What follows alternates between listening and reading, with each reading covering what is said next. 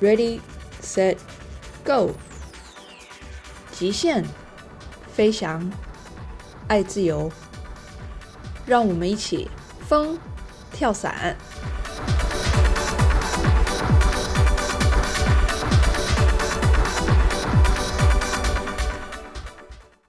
大家好，欢迎收听今天的风跳伞。由于呢，先前有听众反映说想要了解国外基地到底是什么样子的一个情况，那今天我们就要来听听国外的跳伞故事。我们今天呢，这位来宾他刚结束他在美国两个月的跳伞之旅，所以我那个时候就想说，由他来担任这个主题的特别来宾最适合不过了。让我们欢迎小蔡。Hello，小蔡。Hello，我是小蔡。你好，谢谢你今天答应我们来录这个播客，跟我们分享你在国外跳伞的一些趣事还有经验。那在我们进入主题的开始，可不可以先请你做一个简单的自我介绍，就是介绍一下你跳伞的一些历史啊？你现在大概多少跳了？然后你大概花了几年跳伞？然后在这期间你都去过哪一些基地？我大概是二零一七年拿到 A 证，后来目前的话是一千零五十跳，哦，去的基地国家大概就是捷克、法国、西班牙、菲律宾、泰国、俄罗斯、土耳其、美国加澳洲，大概是这些国家。你去这些国家，你都是去跳伞，这是你跳过伞的国家。对我跳过伞的国家，因为有些国家像捷克可能去过两个伞场，那俄罗斯可能也去过两个伞场，那伞场的话会比较会比较记不得，那我都会记国家。那真的很厉害耶！你已经去过了好多好多的伞场去跳伞，可不可以跟我们讲一下你在哪里学的呀？我的 AFF 是在泰国学的，后来 在菲律宾拿的 A 证。然后又回泰国拿 B 证，然后 C 证是在西班牙拿的，D 证是在俄罗斯拿的。哇，那你那个时候在泰国学的时候，是因为天气不好没有学完，还是是什么其他的原因？呃，我学 AFF 的时候是时间拖蛮长的，其实最主要是因为天气的因素。哦，那个时候学跳伞的一些中文的资讯是不是还没有非常的普及啊？非常的少，他那个时候跳伞的资讯真的非常的少。那你可不可以跟我们讲一下，你是因为什么样子的原因让你开始想要跳伞？啊，我想说那时候就只是想说出国去玩，想说应该是要玩一些更新奇的，所以我才上网去搜寻了一下，才发现哦，原来泰国有伞场。嗯，对，就是这样子，然后就开始。联系他们了一下这些东西，然后就过去学了。所以你在学跳伞之前，你也没有跳过双人伞？没有。那你也是非常冲的那一派的人。呃，因为我学跳伞的原因可能跟别人不一样，就是可能别人知道说跳伞哦，我想要跳伞，我想要什么，我才去学。可是我当初我对跳伞这东西，我只觉得，哎，我看到了，然后我觉得。我想要去试试看，才做了这个跳伞的这个运动。那可见你这个选择是非常对的，因为你一直坚持到现在，然后你累积到现在，你也跳了一千多跳了。啊，其实我觉得跳伞这东西，我刚开始拿 AFF 过关之后，其实我就觉得我好像就没有想要跳伞了，因为这可能是，嗯，我不知道会不会很多人遇到这种问题啊。就是跳完伞之后，其实你会觉得，哎，好像跳伞就这样而已，好像也没有什么特别的，就只是跳出来，然后开伞。因为那个你的意思是说，拿到 A 证之后，你就想说，那我也不知道我现在到底要干嘛，然后好像跳伞就这样结束了，大概是这种感觉吗？我大概是 AF 拿到之后，我就觉得说，哦，好像跳伞就我已经跳过了。然后好像也没有特别的 目的了，还只是刚好那时候回来台湾，碰到台湾的，就是有带去菲律宾拿证的那个 Scar，那所以刚好碰到他们，我就觉得，哎，那我就跟他们去菲律宾玩一下，那后来等于我去菲律宾拿 A 证，又等于是重新在一个 AFF 重新学，就从头开始啦。只是说进度比较快了。哦，你是从头开始，而不是说你又衔接上去的。哦，不是不是，因为他们的他们的教的有点不太一样了。可是我是直接就等于重新拿一个 A 证。了解。那后来是什么契机让你持续下去的啊？你又后来去菲律宾拿了 A 证之后，那是后来在菲律宾遇到一些其他的跳伞同好，然后呢，你们又一起去了其他的基地玩。才让你觉得这件事情越来越有趣吗？其实包含我拿到 A 证之后啊，我也觉得跳伞好像没有什么目的了。因为其实当初我学跳伞，我只有一个想法，就是我想要自己跳跳看。嗯。后来对，然后我做完了，然后包含拿到 A 证了，然后其实对我来讲，并没有一个很多的，就是说哦，可以跳伞，可以怎么样？其实都没有。还有我是一直到刚好是二零一。我忘记是二零一七年的年底还是什么时候，还是二零一八年。然后有一个香港人就找我去一个捷克的 Bookie，后来我就想说，因为我其实我是抱持着，哎，反正也没关系，就当做去旅游。还有我到了捷克的那个 Victor 的 Bookie 之后，嗯，我突然有一种感觉，就是原来跳伞还有这么多好玩的东西。是，对。其实是这一个契机，是让我觉得，哇，我觉得不好玩，是因为我的能力不够，是因为你还没有看过外面的世界。对，因为毕竟我们可能以前在泰国，包含去菲律宾，其实不像说在美国、欧洲啊，他们这是一个很普及的东西，所以你很容易看到很厉害的一些人，很多的一些人。对。然后后来慢慢你自己踏出去了，然后你才发现，哇，原来这个世界是多么的大。对，还觉得不好玩，单纯是因为原来我们能力没有到那边，所以我们会觉得有点单调。是是是，真的是如此。那对，好，那我们现在呢，进到主题，我们现在要来聊你刚结束的这一次美国的行程。你可不可以先大概跟我们讲一下，你这一次美国你去了两个月，那你都待在哪里？这次去美国，一开始我就已经锁定一个散场，就是 CSC。那我一开始已经锁定这个散场，所以基本上这两个多月来，我也只有待在这个散场而已。你就都一直待在 CSC，然后你也没有去别的地方。嗯，对。其实它附近还有另外一个伞场，就是 SBC 吧，应该是芝加哥，也是蛮大的。可是因为那时候，因为这次去我没有租车。所以包含我就想交通跟住宿的考量，所以我就没有过去了。所以我基本上这两个多月都只有在 CSC 这个山场而已。哦，了解。好，我先简单的描述一下，就是呢，CSC 这个散场它其实是位在美国的芝加哥。对。然后呢，它的全名叫做 Chicago Skydive Center，是吧？对，没有错，Chicago Land。然后呢，在芝加哥还有另外一个伞场，它叫 SDC，它的全名叫 Skydive Chicago。其实这两个跳伞基地都算是在美国还蛮有名的跳伞基地。嗯，对。但因为我没有去过，所以其实我不太知道说到底哪一个比较大，或者是哪一个活动比较多。但没关系，那就请小蔡来跟我们介绍一下。那你这一次啊，在 CSC 你待了两个半月，那你两个半月里面呢，你都在做些什么事？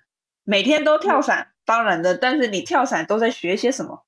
其实我这次去的目的比较特别，因为这次去只是想把跳次直接达到一千跳，就是将来我打算要去棕榈岛跳嘛。是。那所以。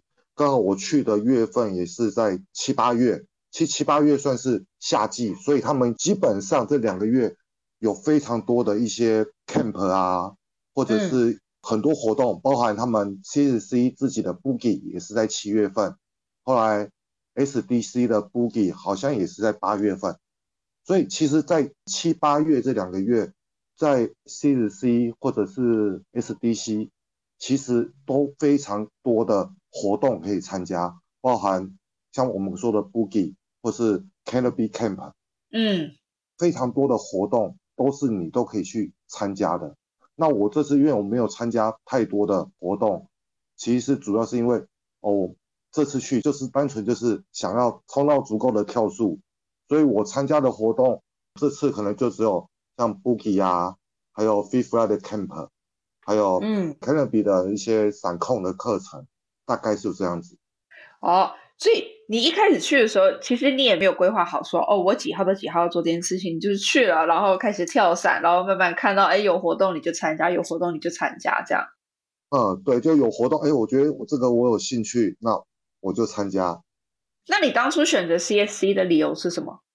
因为去年台湾有一个也是跳伞，就是 Will，他去年也是 CSC 待了三个月，后来他就回来了，呃，我们就聊天嘛，就经验分享了。蛮多关于说 CSC 这个地方，然后大概它的跳次和这些东西，大概了解一下之后，就觉得，哎，因为毕竟我们到现在疫情已经考了两年多了，对，两年多都没办法跳伞，对，所以我这次就打算这次出去可能就会去久一点。那如果去久一点的话，我可能第一优先我就是考虑跳次的这个问题。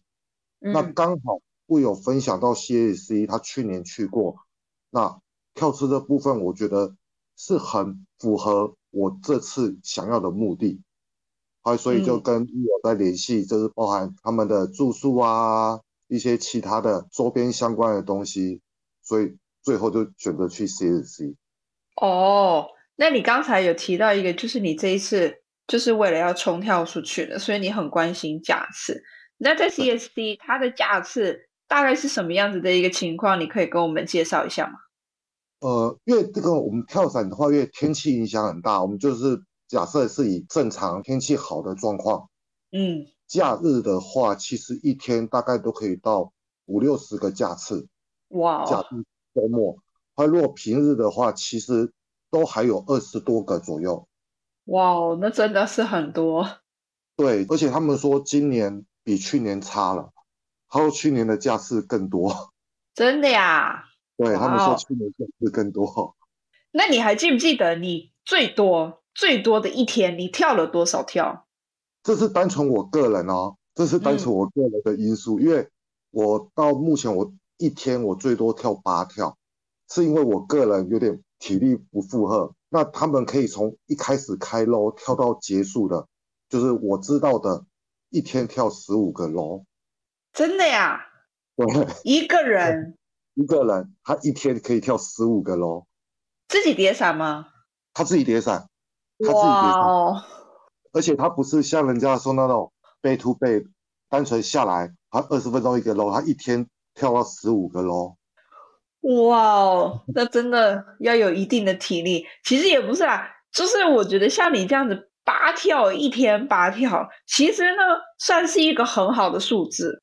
我觉得八跳对我这次来讲，其实都有点超过负荷，因为我在这次以前我没有折过伞，所以这一次去完全是自己折伞。其实一开始体力负荷还挺大的，受不了。哎，那你是去到那边你才开始又找人家来教你折伞，还是你本身你在出发之前你就先赶快？学一下，然后去到那边你自己折伞啊？对，因为这次去就是已经有打定，说我这次要自己折伞，所以在我出发之前就已经有开始在学折伞这些东西，就大概学到一个哦，起码步骤是没有错的。对，然后至少你的伞会开。对，就大概是这样，然后就出发了。那想必你现在应该很熟练了吧？还行，可是跟他们比起来，速度还是有落差。当然了，不过也没关系，反正这个东西就是练出来的嘛，是吧？对了，哦，那你有没有自己安排？就是说你要跳几天，休几天呐？没有，其实我原本一开始打定的主意是，我一天跳五跳就好了，跳个二十天，那十天我给他天气不好或者怎么样。其实我一开始的主意是打定这样子。哦，结果天气比你设想的还要好一点点。呃，说实在话，所以说以我自己的这个考量，其实我是觉得是还不错的。是真的，我觉得一个月一百跳其实算是一个还蛮好的数字。你看这样子平均下来，一天你也是跳了三跳。那你如果说你跳几天休几天，那其实你一天跳个四跳五跳，那其实也够了，你也不至于会很累很累。对，就等于说你还有时间，可能可以去这散场附近逛逛啊，甚至去芝加哥城市走走啊。对 对对，哎，这个散场它离芝加哥市区远不远啊？开车大概一个半小时，一个小时四十分钟左右。哦，那还好，那还好，不远，所以休息的时候还可以去走一走。对。那当你在 CSC 的时候，你的吃跟你的住，你是怎么安排的？因为我住宿，他们其实有散场有听论可以租。因为当时我去的时间比较急迫，是其实是我在出发前一个月我才确定要去的，所以那时候当我确定的时候，我就先联络散场他们的听论的这个部分，结果他们那时候回复就说，哦，可能某些的时间，因为他们这两个就夏季嘛，很多活动，所以很多那种 weekend 人家都已经定了，所以那个时候就变得我就想，那如果呃住听论，可是如果到了假日。我又又要去外面住，那我就觉得这样子移来移去好像蛮麻烦的。包含说啊，那魏友就跟我讲他的经验，所以我一开始去我就好没关系，那我就去搭帐篷，我就直接搭帐篷。那你帐篷是在那边买的，还是他当地有租，还是你就直接带过去？我是直接带过去，我是直接带过去。对，可是其实我去了之后，我发现很多东西可以很简便，就是。假设将来有机会再去搭帐篷，我可能就直接在沃尔玛上面网购，直接送到散场。哦，对，等我们到的时候，还有这一招。对对对，其实很多东西都可以网购送到散场，还等到我们一到那边的时候，你就拆包裹，开始布置你的家当了。了解，这听起来真的还蛮有趣的。对，后来吃的部分，他们散场旁边就是一家餐厅，只是那是一家美式餐厅。那当然。吃久你还是会可能会有点腻，所以我在那边的话，我是会，因为我也是会就网购买一台脚踏车，好，对，就可能天气不好，或者说呃可能今天比较早结束，我就骑脚踏车去，因为他们离镇上的话，骑脚踏车大概就是个十来分钟左右，到你小镇也有中餐厅啊，也有意式餐厅，就比较小的小镇啊，那当然你就可以去晃一晃。对，还是可以去吃吃别的不同的东西。对，就买台脚踏车，就还是挺方便的啦。所以这样听起来，其实吃你其实也是都蛮简单的去解决就对了，因为你本身你是搭帐篷，所以他那边有就是怎么说呢？厨房的这些设备，让你可以自己在那边弄吃的吗？呃，它里面是有一间休息室。那之前那间休息室里面，它只有一些比较简便的，像微波炉啊、烤面包机这些东西。还有至于说你要烹饪的话，我看他们其他人都会带那种卡式的瓦斯罐，就接那种铁板。可那应该都是个人的，那不是商场提供的。可它是有地方让你去做这样子的，譬如烹饪，包含他们也有一些呃烤肉台，就铁板的烤肉台。那嗯，这些。可以去使用的，所以你也可以就把它当成就是一个户外露营的经验，你就睡在帐篷里面，然后你也可以买那些露营的时候我们在用的那一些烹饪的那些器具，那瓦小的瓦斯罐啊那些东西，然后在旁边煮一些简便的东西吃。对对对对，就是说这部分可能就是要自己准备。那当然他们的场地都是可以使用的，包含。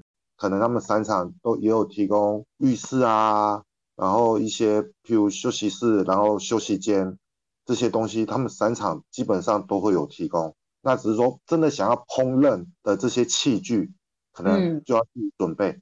了解。哎，我记得 Will 他之前去，他是住在那个那个中文要怎么说啊？Caravan 就是露营车里面哦。那你怎么没有选择也是住在这种露营车里面？呃，其实露营车都是属于个人的哦。展场它除了自己的是听论以外，他的露营车其实都会属于个人的。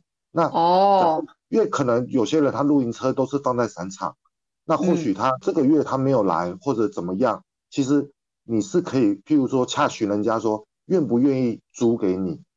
他这个露营车的部分其实就不是所谓的散场的，所以说其实那个时候呃我有联络他们散场工作的，那他也有说，哎，就是我有跟他说，因为我听论的这个问题嘛，就是有时候假日没有房间，那这样的话我会觉得。好像不是很方便，那我就打算露营。那他那时候是有提出来说，他可以来帮我问问看有没有人的露营车要租。嗯，对。后来，后来我后来我想一想，我说啊，算了，反正我也没搭过帐篷，就当做去体验看看。如果真的不习惯，再想办法。所以那个时候还也有这部分的那个解决的方案。了解，其实对，就是。你只要走出去了，反正也没什么达不到的。搭帐篷也不是一件很难的事情，反正你就出去了，你就一定是可以办得到的。对，就是说啊，真的不习惯，再想办法就好了。我那时候想法就是这样子而已。嗯，那我帮我们听众问一个，一定很多人都会想要问你的问题，就是呢，你有没有遇到，就是你到了美国，然后呢，你英语不好，你没有办法沟通的时候，你怎么办？嗯。没办法沟通的部分是指跳伞，还是说日常生活？都是啊，因为你想，你一去到那边，嗯，全部的人，周遭的人，全部都是用英文，不管是跳伞的方面，还是生活的方面。例如说，你要去问人家讲说，哎，厕所没有纸了怎么办？例如说这种很简单的问题，你也是要用英文去解决。那你如果遇到没有办法，你有遇到没有办法跟人家沟通？的这个情况吗？其实当然还是有，可是这种状况其实会比较发生在日常生活的部分，因为呃，像我们是属于英文基本上是非常差的人，所以很多的事情其实我们都是用所谓的身体语言告诉人家说我们需要什么，甚至我们说的英文其实并不是真的所谓的那种啊人家的英文会话，因为我们可能就是讲几个关键字。希望他们能了解。那其实，在日常生活部分比较会碰到这个问题。至于在跳伞的部分，嗯，或许是可能现在跳比较多了，基本上应该都比较能够知道大家要表达什么。所以我觉得，如果说英文不好的问题，我觉得是在日常生活啦。可是，就是现在网络很发达嘛，是，真的不行的话，就 Google 咯。是。最没有办法的，还可以把那个 Google 翻译拿出来用。对，我觉得这个就是一个最最后的方法。可是你一个地方待久了，其实就像他们可能跟我相处久了，其实很多时候我想要表达什么，他们猜都猜到了，是吧？是吧？对，的确，而且就是因为平常大家都是在一起跳伞的，所以基本上跳伞对我们来讲已经算是一个共通的语言了。所以其实你要去表达，其实也没有你想象中的这么困难。对，就是就只是差在你要不要去说。反正讲句实在一点啊，我们英文差，可是还是得交流嘛。如果什么都不讲的话，那真的就很多事情真的会做不下去。对。没有，我跟你讨论这件事情，其实我只是想要让很多人知道，就是说，其实说你也不要想说你把英文不好当成你不踏出去的理由，其实也没有你想象中的这么难。反正你就去了，然后呢？其实有很多事情你都可以用比手画脚啊，或者是用我们讲的所谓什么用灵魂沟通这种方式去跟人家解决很多就是一些生活上的一些问题。对，很多就是一个一个眼神的交流，大家就会 就懂了。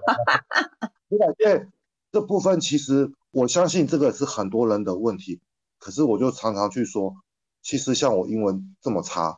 嗯，我因为跳伞，我也去了这么多国家，所以其实这真的不是一个非常大的问题。对，对我重点就是想要让我们所有的听众能够体会这件事情。嗯，对，其实这个是真的，真的不用担心这个语言。船到桥头自然直。对，其实这个真的就是我每次去到呃，譬如某些地方，可能我第一次去。那我就是用这句话在我心里面就是这样子啊。对，真的就是这样子。对啊，嗯，好，那小蔡，你可不可以跟我们分享一下，你未来呢，在近期的未来有没有什么其他跳伞之旅的计划？未来，呃，基本上十因为十月份有一个 Fly Safe 的那个顾问，他们就是在世界很多伞场，他们会固定开课，就有点像那种呃伞控课。不过他们教的内容会比较广，所以我下个月他们是有在泰国有办一场，所以我可能因为这个，因为我已经有报名了，所以说这个下个月我应该会去泰国。那在接下来基本上就是安排跳迪拜的棕榈岛。那你在泰国是他这个 camp 是要办在哪一个山场啊？中宋泰烂在目前最南边的那个山场，因为那个山场我也没去过。哦。这个散场就是飞那个是 P 七五零的那个散场，还是新开的那个？哦，是不是最近泰国新开的那个散场？泰国好像新开两个，一个在曼谷的北边，一个在帕塔亚的南边。哦，之前泰国就只有一家散场嘛，就是 TSA。对，如果有去泰国的，应该都是去这一家。那。好像是也是因为疫情这两年，哎，反而多开了两家商场，一家在北边，一家在南边。哦，所以你也你本身也没有去过这一个跳伞基地，然后你这次也是第一次要去。对，我也是第一次要去。哎，那你知不知道现在泰国的现在隔一些隔离或者是入境的政策啊？是不是不需要隔离了？对，目前泰国就基本上就等于是跟疫情前一样了。还包含可能他们现在推的一些，像之前如果你不是办观光签，你用落地签只能停留十五天。那现在因为他们全部都解禁了嘛，他们甚至像落地签的部分全部都拉长到三十天，观光签拉到四十五天，就就是回到原本疫情前的那个规格了。对对，基本上都是这样子。哦，所以现在其实大家可以思考一下。往泰国去跳伞去看看，嗯，对。那你计划什么时候去棕榈岛呢？棕榈岛，我计划应该就是我们农历的年前或年后，这个时间我还没有定，因为基本上我会希望在沙漠的那个伞场还没有关门前去。哦，为为什么你想要去沙漠跳一跳，然后再去棕榈岛吗？不是啊，因为总你总不能我们去棕榈岛跳完，后来就离开了。就既然都已经去迪拜了，当当然两个散场还是去看一下，是都去走走去看看。而且毕竟迪拜也是，因为我我没有去过，可是我听一些就去过的人的经验，在迪拜的场也是非常多的，包含很厉害的一些跳伞者啊、coach 啊，其实也都在那边。所以如果说哎真的到了，因为棕榈岛它只是跳一个目的性的。那如果我们真的到了迪拜的沙漠的那个散场，或许可以碰到更厉害的一些人。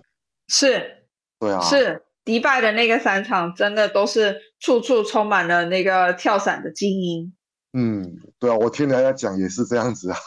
那好，我们今天的节目大概快要进到尾声了。那在进到尾声的这个阶段呢，可不可以请你？推荐两个你觉得值得去的基地，或者是值得去的 boogie。嗯，基地的话，其实我到目前欧洲的基地，我还是觉得他们的不是说他们的设施，欧洲的我去过欧洲的，像捷克啊这些国家，捷克那边的伞场让我印象非常的深刻，就是他们的 landing area。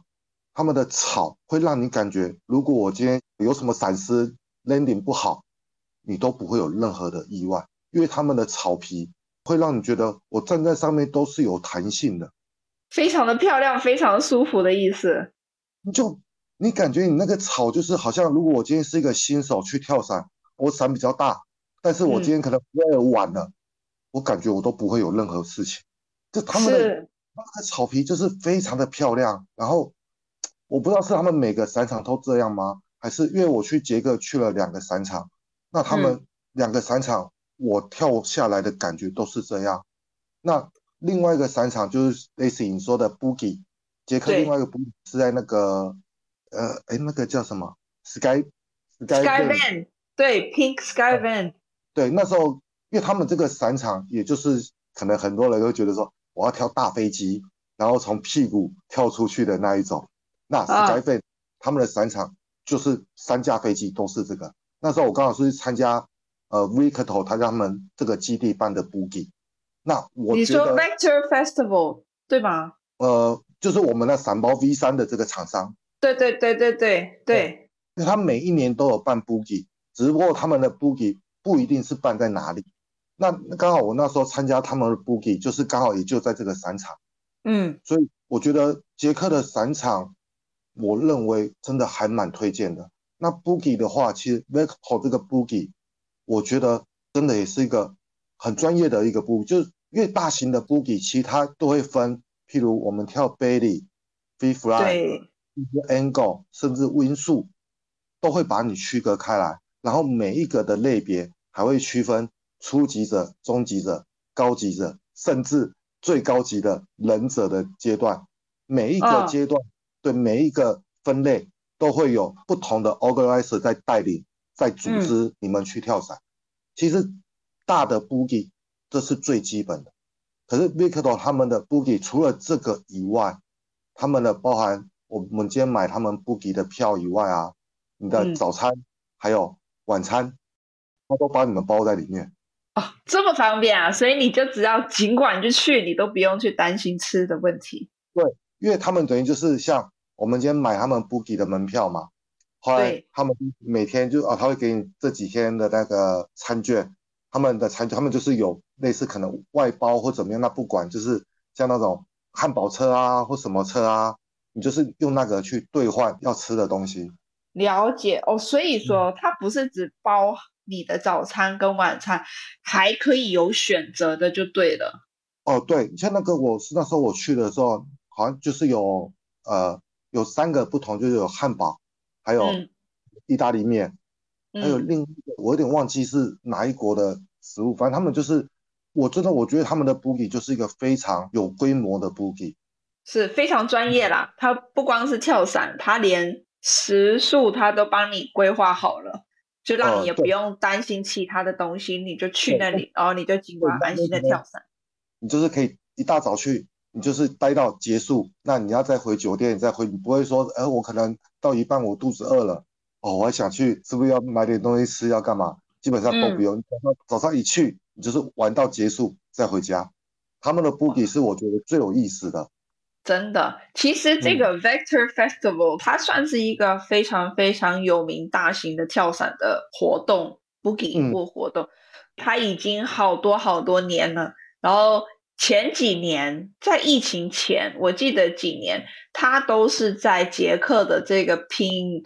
Sky Van 的这个展场举办，然后今年他好像移到了瑞典。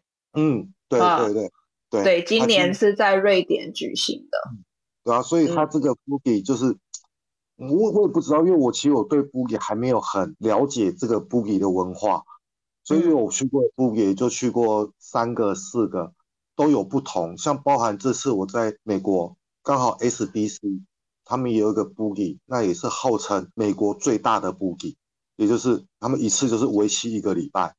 那可当然我我没有我没有去到也蛮可惜的啦，因为嗯，对我听他们讲他们的 boogie 也是非常的大。那组织的部分就像我刚才讲的，组织基本上就是分类好，然后每一个阶段都有不同的人在带领。那是哦，他们的 boogie 比较特别的是。他们是用邀请的方式，就是譬如美国厉害的大神，欧洲厉害的大神，还甚至呃可能哪边的大神，他他们的组织者，他们是用邀请的方式，就是比较特别。像美国，其实他们美国绝大部分，他们就是其实美国厉害的人很多，所以他们可能就是我们美国，那当然我就是以美国这些厉害的人过来帮我们组织这个。可是像 V 哥他们，就可能是因为他们可能在欧洲或在不同国家，他们哇，其实他们的邀请其实真的会让你觉得哇，好像我去参加这个活动结束了，我不只是玩乐，我感觉结束了，我都好像学到了很多东西的感觉。哦，了解了。所以你的意思就是说，Vector 他们的 load organizer 就是在组织跳伞的这些人，其实都是从世界各地邀请到这个地方来。对，所以大家都是专家中的专家。对，所以他们就比较没有那种，我好像虽然说 Boogie 其实在美国人的性质就是一个玩乐，可是是 Vector 他们的玩乐以外，他们又有点让你觉得。再加一点 camp 的感觉进去，嗯，就让你玩乐中还可以学到很多东西。对，这所以我蛮推荐他们的 boogie，就是因为我觉得他们的 boogie 真的是让我觉得非常的特别。就算我今天我不玩乐，我只是想去学东西，那我觉得这个 boogie 也非常的适合想跳伞的人。哦，了解了，好。那这个 Vector Festival 我会把它相关的那一些活动的链接啊放在我们这一集节目的资讯栏里面，所以说让有兴趣的人也可以点进去看一下。那如果未来想要规划出去参加国外的一些跳伞的活动，那他们也可以把这个 Vector Festival 放到他们的一个清单里面。嗯，计划里面。对对对，好，那今天差不多就这样喽。今天呢，非常谢谢小蔡跟我们分享了这么多 CSC 的跳伞之旅，还有其他参加 Boogie 的一些国外的跳伞经验。然后呢，也谢谢你推荐了几个有趣的跳伞基地以及跳伞的活动。